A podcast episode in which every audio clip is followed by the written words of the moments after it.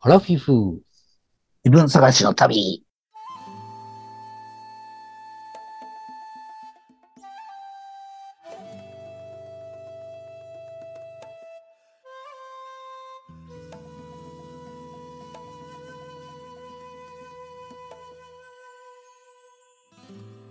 皆さんこんばんは。アマデイヌです。水野です。この番組はアラフィフおじさんの2人が人生を振り返ってちょっと反省しながら自分探しをする番組です。よろしくお願いします。お願いします。山田犬さんさ、はい。知らん間に50回終わっとったんしてたいや、まだ14回ぐらいでしょ。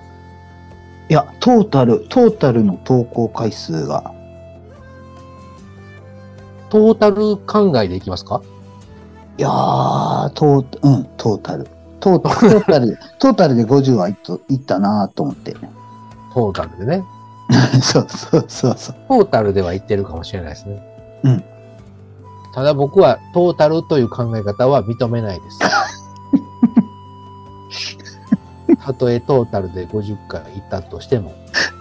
えー、ゆみここさんさ、つい100回1年で出るよって言っとったよ。あそれあ、それはさ、もう。そしたらさ、もうすぐ番外編とかさ、どんどん作っとったらさ、100回なんか永遠にいかへんのじゃないの あ、そうか、また1回からとかになってた らいかない。そうそうそう。新シリーだズから、あの、エイプリルフールはちょっと避けないとダメですね。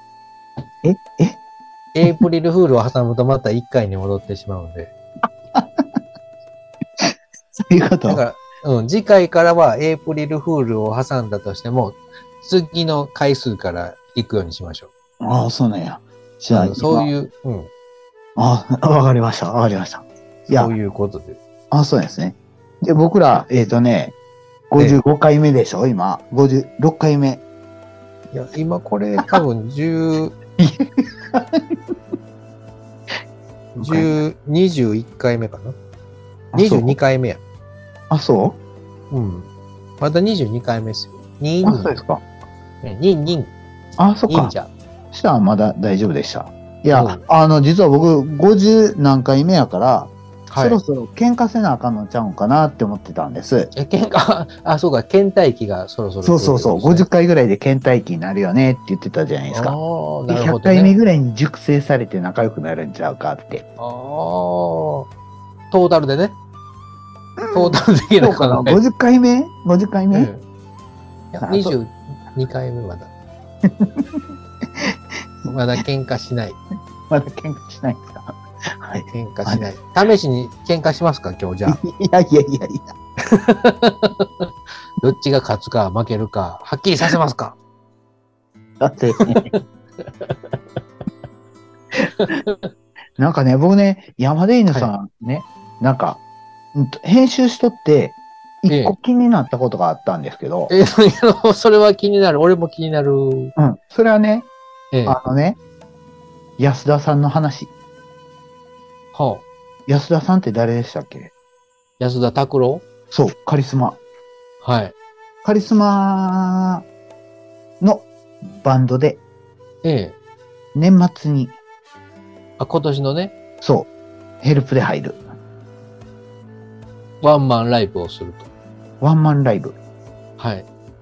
それでね、なんかね、あの、カリスマは25年間やっとうとか、そんなんは関係ないんですよ、みたいなくだりがあって、ああ、言いましたね。うん、そんなんじゃなくて、結果が全てあって、そうそう。作品が全て。作品が全て。うん、うん。そう。それ、それ、ああ、そうなんやって。あ、その辺の話をしますかうん、したいなって思って、どんなか、どんな感じかなと思って。ああ、じゃあ本編行きましょう。はい、お願いします。お願いします。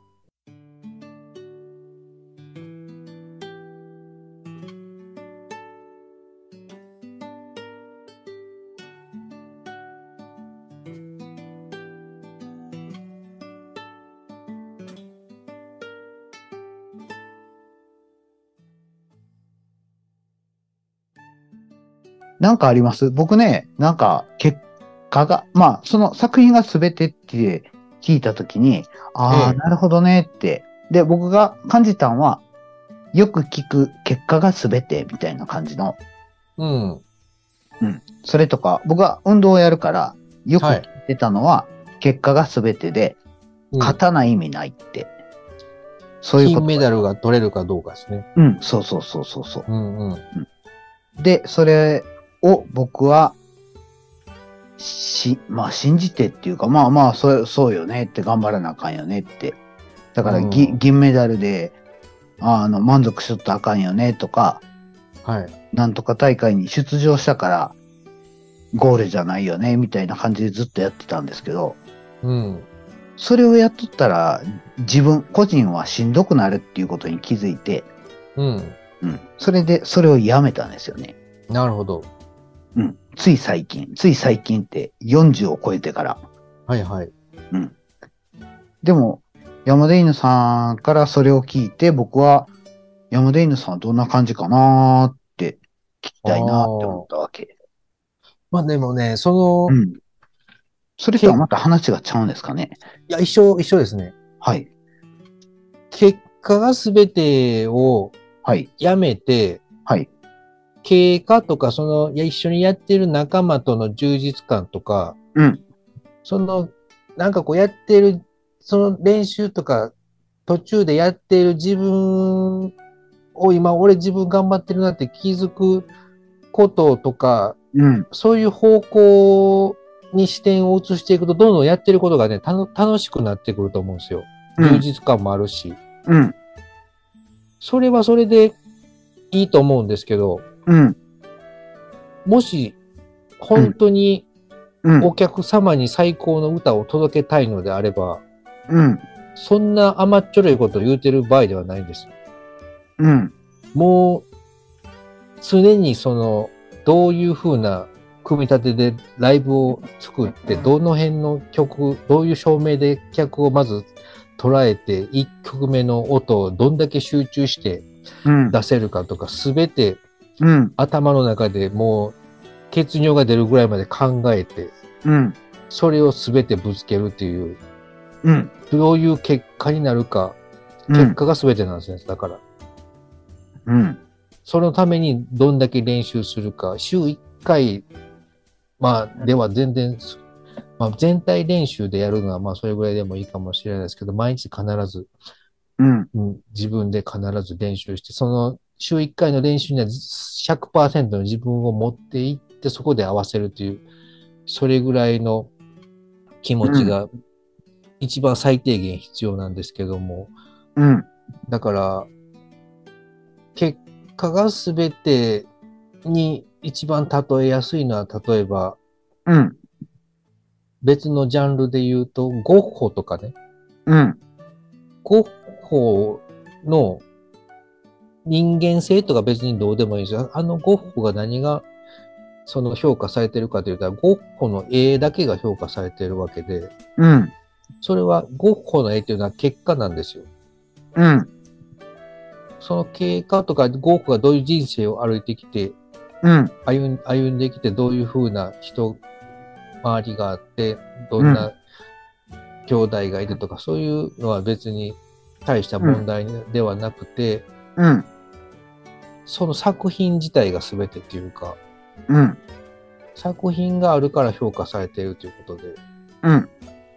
それで確かに音楽も同じような考えたとえ25年辛い思い雨の日も晴れの日も寒い日も風の日もずっと頑張ったとしたとしても、うん。それはその音楽の作品に対して、うん。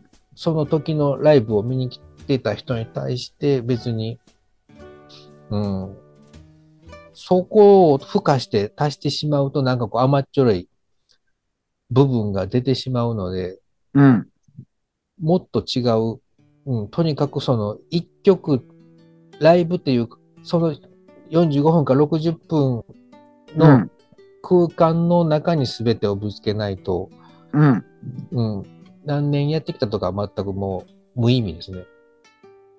うん。うん、だからそういう考え方で僕はうん。やっていて、僕は例えばベースを弾くときはその一個一個の音をどんだけこう集中して、そのタイミングでどの強さで弾くっていうのを想像しながら、一個ずつの音を集中するあまりにちょっとゾーンに入ってしまうことが昔はよくあって、うん。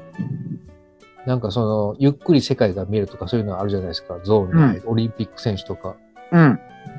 そんな感じでね、昔はなんかちょっと変な感じになってしまう時がよくあって、うん。それ、うんゾーンに入るとすごいいいタイミングで、ベースがどんなタイミングでも弾けるような感じになる時が、若い時はよくありました。うん。うん。なるほどな。そ、それ、例えばベース、ベース1個では、その音楽って無理じゃないですか。山無田理ですね犬さんがベース、最高のベースを弾いてて、うん、で、他のギターとかボーカルの人は、まあ、まあまあ、まあでええんちゃうみたいな感じやったら、うんうん。でも、でもやっぱりベースは最高のベースが弾ける感じなのかなそれとも、そうじゃないんかな相乗効果っていうのがね、うん。ありまして、やっぱりそのね、その、ちゃんと練習してきてくれている仲間じゃないと、うん。その、4、ん1たす、例えばバンドメンバーが4人だったとしたら、うん。 1たす1たす1たす1が4ではなくて、例えば練習量によって1たす0.5たす0.5たす0.5たすになってしまったりとか、うん。うーんになってしまうんですけど、みんながちゃんと練習してきてたら、1たす1たす1たす1が4じゃなくて、もうちょっと多い。いことがありますね。それは結構な確率であると思います。だから、うん、僕、一人だけ練習してきているなっていう感じるときは、うん。いろんなバンドでよく感じましたけど、うん。みんながちゃんと練習、熱く練習しているバンドは、ライブも、うん、いい感じになってたし、うん。あと誰かこう、引っ張る人がね、その熱い人が一人メンバーにいると、うん。バンドっていうのはどんどんこう、他の人がついていくような形になることが多いんで、それを誰がその役割でやるんかっていうのは、今、その安田くん、うん。安田拓郎が熱いんで、うん安田くんが引っ張っていって、その、それにみんな乗っかってついていったら、うんうんいい感じでいけるんだろうなっていうのはありますし、僕しかもし熱い人がいなかったら僕がもう引っ張るしかないなっていううん。感じで、なんとかその、ライブまでにそのお客さんに失礼のないようなうん。いいものを作ろうかなっていうのはライブうんに対してはそういうふうふうな考えでいます。うん。これでベストっていうのはあるんかな理想の形っていうのは見えるんかな前より良かったっていうのは客観的に見える指標ってあるんですかね、それはないです、ね。誰かと比較してとか、前より、あー前よりも音がずれた回数が前は10回やったけど今回は2回でしたねとか、うんそういうのはあるんですかねその辺がなんかうん。全力って妥協なくとか、うんううそんなんじゃ甘っちょろいって、確かに言葉では聞こえるけど、まうあん、以前なんか全力の話したことあるじゃないですか。あ息を止めるの沈んでいく人とうんうんかあ。あの時に僕が言ったんは、 ええ運動やったら分かりやすいって言ったんですね。ああ。なんでか。って言ったら肉体やから、肉体には限界があるから、うんうん。そ全力を超えたら死ぬぐらいみたいな感じの。ででも音楽ではそんなんて難しいんやろうなって僕は全然知らないから、うんそんな時って全力って、これが完璧なライブってどういう風に測るんかなって、いや、単純にあの、疑問に思った、いあの、疑問に思ったんですけど、前よりも良かったとか、前と同じで最高やった、前も最高やった、今回も最高やったっていうのがベストかもわからないんですけど、ああ。多分前、だって全力って、全力って、ええ。実力伸びていき続けるんかって言ったらそうじゃないような気がするんですね。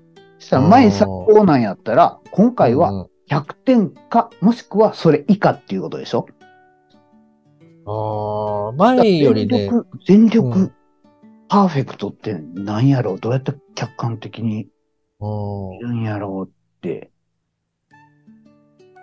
どんな感じですかね前、そうですね、100点。何をもって100点とするか。うん。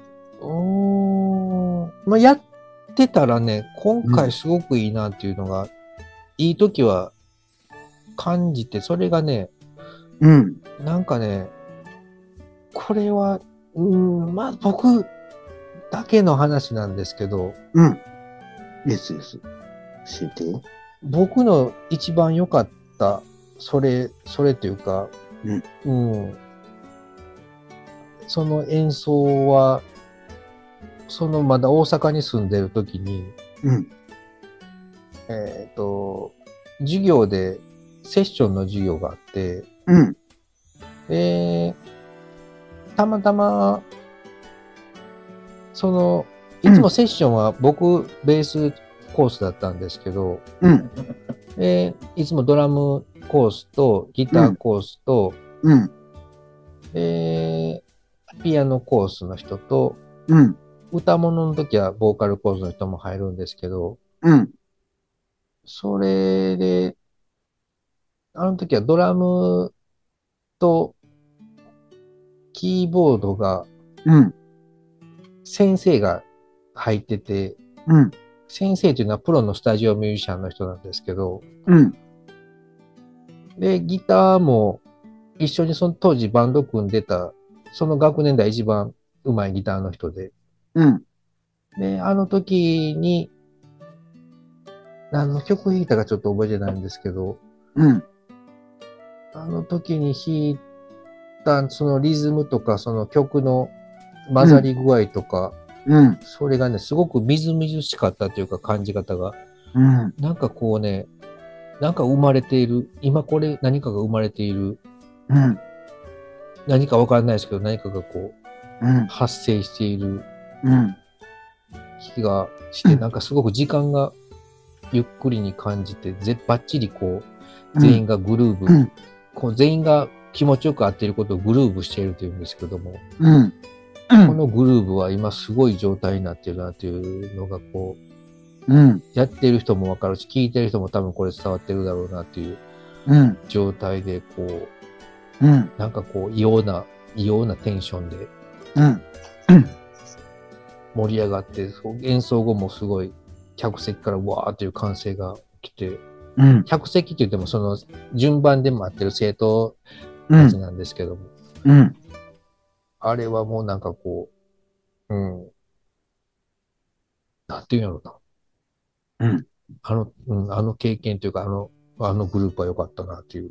うんあれ、あれ以来、それを、その、それの感じを求め続けてるんですけど、なかなかそういう演奏は、あれっきり近いもところまではいけるんやけど、うんあそこまではいけてないなっていううんのが何回かありました。でも、それはもう、近くまで行けたもんもう20年ぐらい前の話で、もうここ10年、15年は全然もう何にもですね。う。うんんそれになれる、なれる感じなんですかね。慣れるんじゃなくてね、やっぱりメンバーがね、揃わないとまずいい演奏ができないですね。うんいいメンバーが、基本的なことがバッチリできているいいメンバーがまず集まって、4人ぐらい集まってこう一緒の曲を演奏するというところまで行くのがバンドっていうのは非常にそれ難はしいきな基という本スキルっていうことリズム感、技スキル、術。技術、うん。練習量をうんちゃんと正しい練習をしてきた技術うん。が必要、まずは。うん。でそこから感性とかうんセンスとか、そこからですね。うん。まずはメトロノームに合わせてバッチリ合わせられることができるというのが一番基本的な技術。うんうん。なるほどな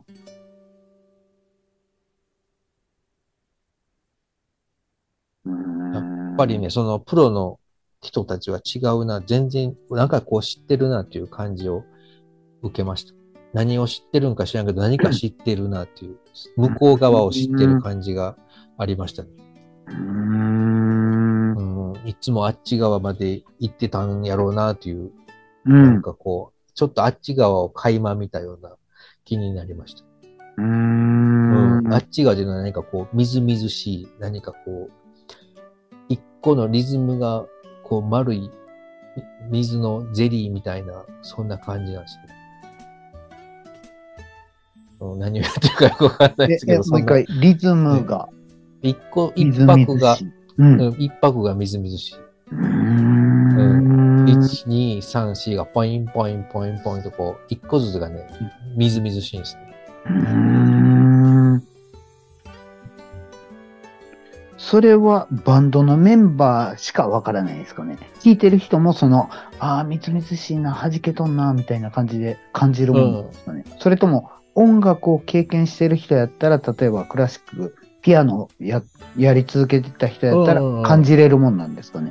一人で弾いててもね、あれは感じられないですね。一人で弾いてる人らは、その、一人で弾いてる時の自分のこう、なんていうか、アドレナリンとかそういうので違う感覚はあるかもしれないですけど、うん。ひ人と合わせて、こう、何か作っていく感覚とはまた別の感覚だと思います。うーん、なるほどな。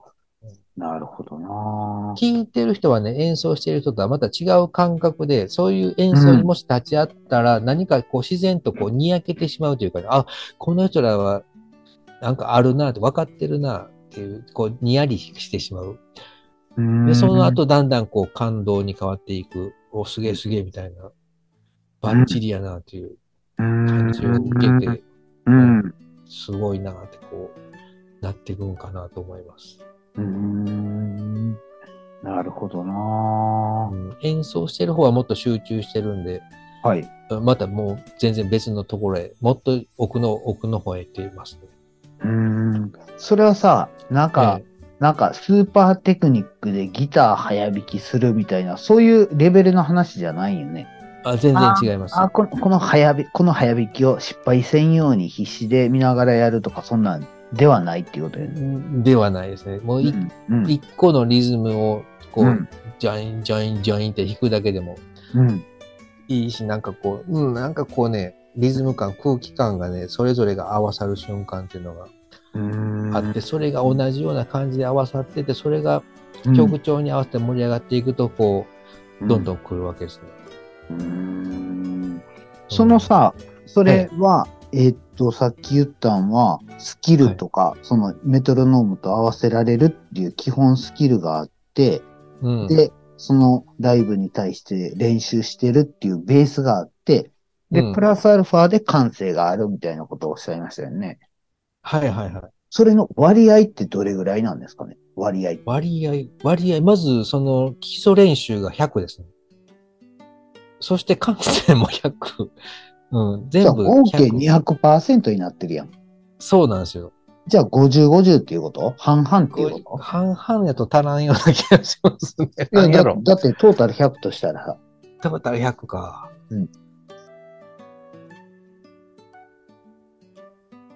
もう一回言ってください。何が必要って言ってました。えっと、だからり基基本本スキルとか、リズム、リズムばばっちりとか、あうんとうんそのライブに対してのその練習、練習部、練習が十分できてるっていうのと、うん、うんうん。それプラスアルファで感性とかが合わさああった。時になんか超超常現象が起きるんでしょそうですね。まず、まず基本練習を、まず100を何年かするんです。うんで、家では基礎、基本練習100して、うん。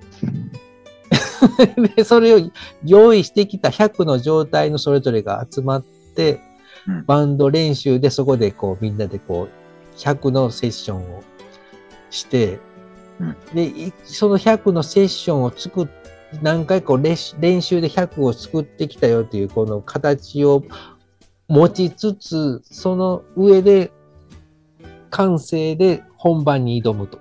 ああ、それでさっき言ってた相乗効果で400が500になったりするんや。そうそうそう。だからなるほどな割合でトータルはい100っていう考えではないですね。はい。基本は絶対に100しないとダメですね。あ、そっか。うーん。あう、んだから、そしたら自分で練習できるところっていうのは、自分はい一人で練習できるところっていうのは、その、その、正確にできるっていうことなんかな。もう確実に間違いなく弾けるし、そのうん。家で練習している時も他の人がどう来るかを想像しつつ練習できているというのが大切ですね。うん。だからライブに合わせて、それに向けてトレーニングできてるってことよね。そうそうそうそう。うん。でで、実際に合わせてみたら、みん家なも、でそれうの、んそのレベルまで練習してたら、うんうん。なんか知らん、わけわからん相乗効果が出てきたりするよっていう感じなんですかね。うん、これ本番でそのまま出したらええライブになるんちゃうかみたいなところまでうん。持っていく練習を何回か積んでから本番に挑んで、その本番には本番の神様がいるんで、うん。そこでその何かこう、降り降りてくるか乗り移るかわかんないですけど、そこで何かが生まれるかどうかっていう、そこですうーん。なるほどなそれがこう伝説になるかどうか、そこうの分かれーる。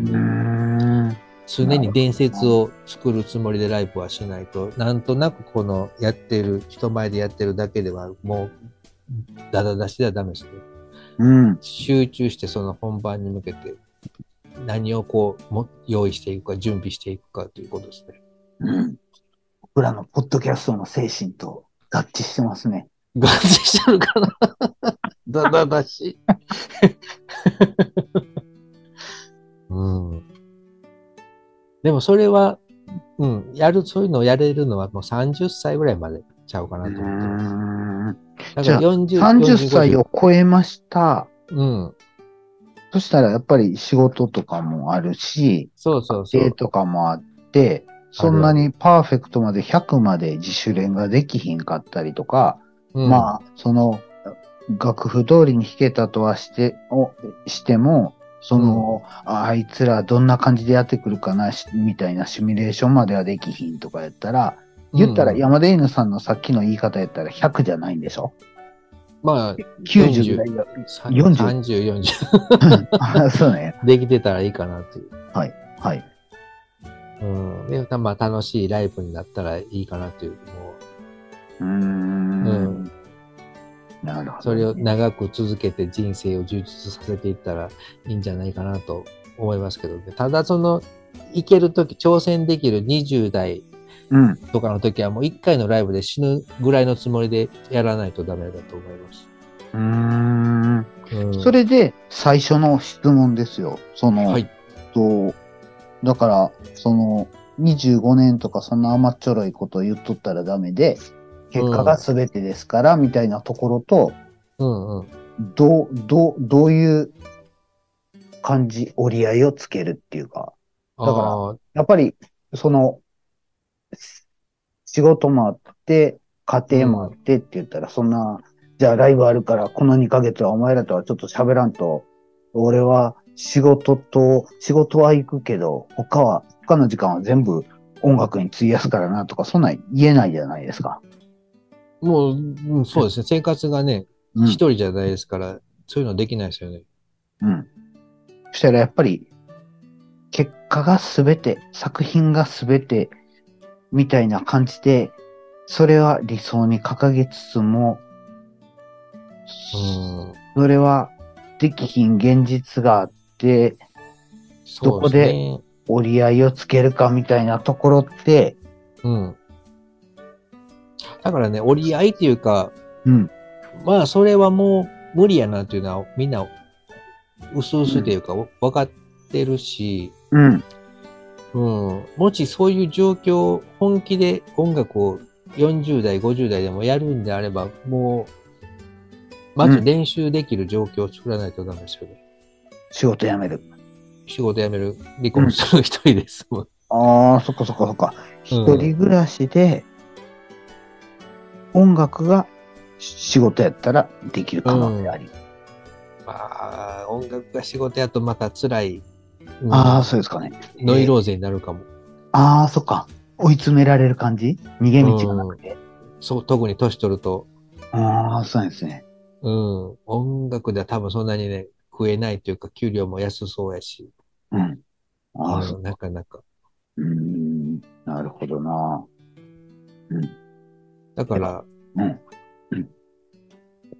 どうでしょう。今回のロック拓郎のライブが果たしてどのようなライブになるのかは、うん。水野さんがその目で確認しに来てください。いつあんの多分、いやー、まだわかんないですね。12月の年末。え、そのライブハウスの予定とか見ればいいやん。そまのだカレ,、立ってないカですねレンダー。あ、そうですまか。だ、ずっと先。あ、そうですか。はい。 2ヶ月ぐらい前に行ったあっそてういでうすか感じ。あ、はいはい。わかりました。はい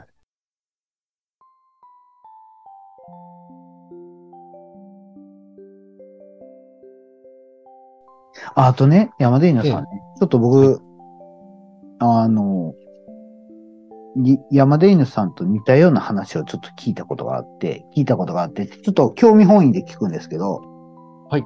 あのね、山田犬さんね、あの、音楽の専門学校行かれたでしょええ。で、その後は、プロのミュージシャンになろうって思ってた。なってま、も思ってました。漠然と。はい。で、プロって何か知らなかったんですけど、その時は。はい、はい。で、卒業して、ええ。その専門学校は、その、ミュージシャン関係の就職活動をしたりするんですかそういうのは全くないですね。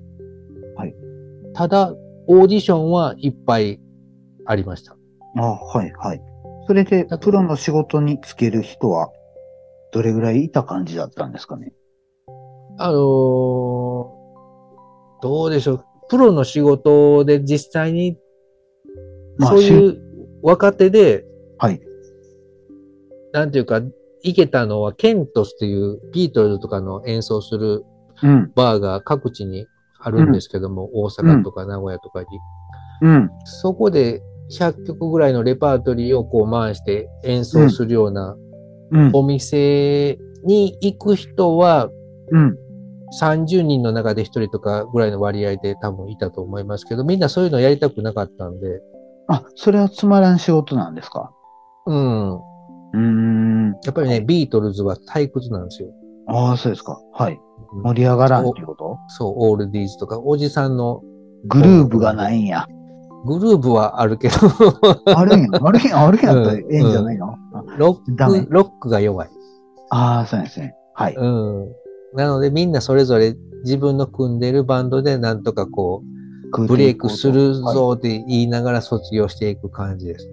うーん。もう食える感じではないです。もう、はいうんほとんどの人ははい。もう卒業者多分数年で音楽もやめてるんちゃいかなと思います。山田犬さんはどうしたんですかっていうのは、僕、あうの、ん知り合いのお子さんがはい。 e スポーツの専門学校に行ってる。 e スポーツか。で、ご本人、その、お子さんのご本人は、はい。その、まあ普通、まあ大、学校とか大学とかに行ってたら就職活動とかするじゃないですか。ええでも e スポーツやったら、な、まあ、どんな就職とか、そんなんもなんかイメージつかんっぽくて、最終学年、3年間の最終学年やけど、ええあの、なんか、親の目から見たら結構迷ってるっていうか悩んでるみたいな感じに見え、見えますね、みたいな話を聞いて。今、う今 e スポーツの学校に行ってるんですかうん、うん。専門学校。そりゃ就職とかないでしょう。e スポーツやったらもう自分でもう、そその時点で結果を出してスポンサーがつくか、うんつかないかでスポンサー収入で食っていくしか就職とかは絶対ないと思いますよ。それでその話を聞いたときに、僕は山田稲さんをなんとなく思い出したんですよね。うん音楽の専門学校に行きますって。で、うんうん音楽も就職ってあんまりないでしょって。もうほぼないでだすねから、自分でオーディションで、うん。あの、成功するなり、うん自分のバンドで売れていくなり、みたいな感じで成り上がっていくしか方法ないじゃないですか。まさに同じ感じじゃないですか。そうそうそうで、山出犬さんの場合は、どんな感じで今に至ったのかっていうのを、ええ。なんか言える範囲で教えてほしいなって思ったんですけど、軽く。おー僕はね、その、卒業、はいうん、卒業制作までで、はい。卒業制作もバンドでの演奏だったんですけど、はい。その時にもうかなりいいバンドを学校で組んでいて、うん。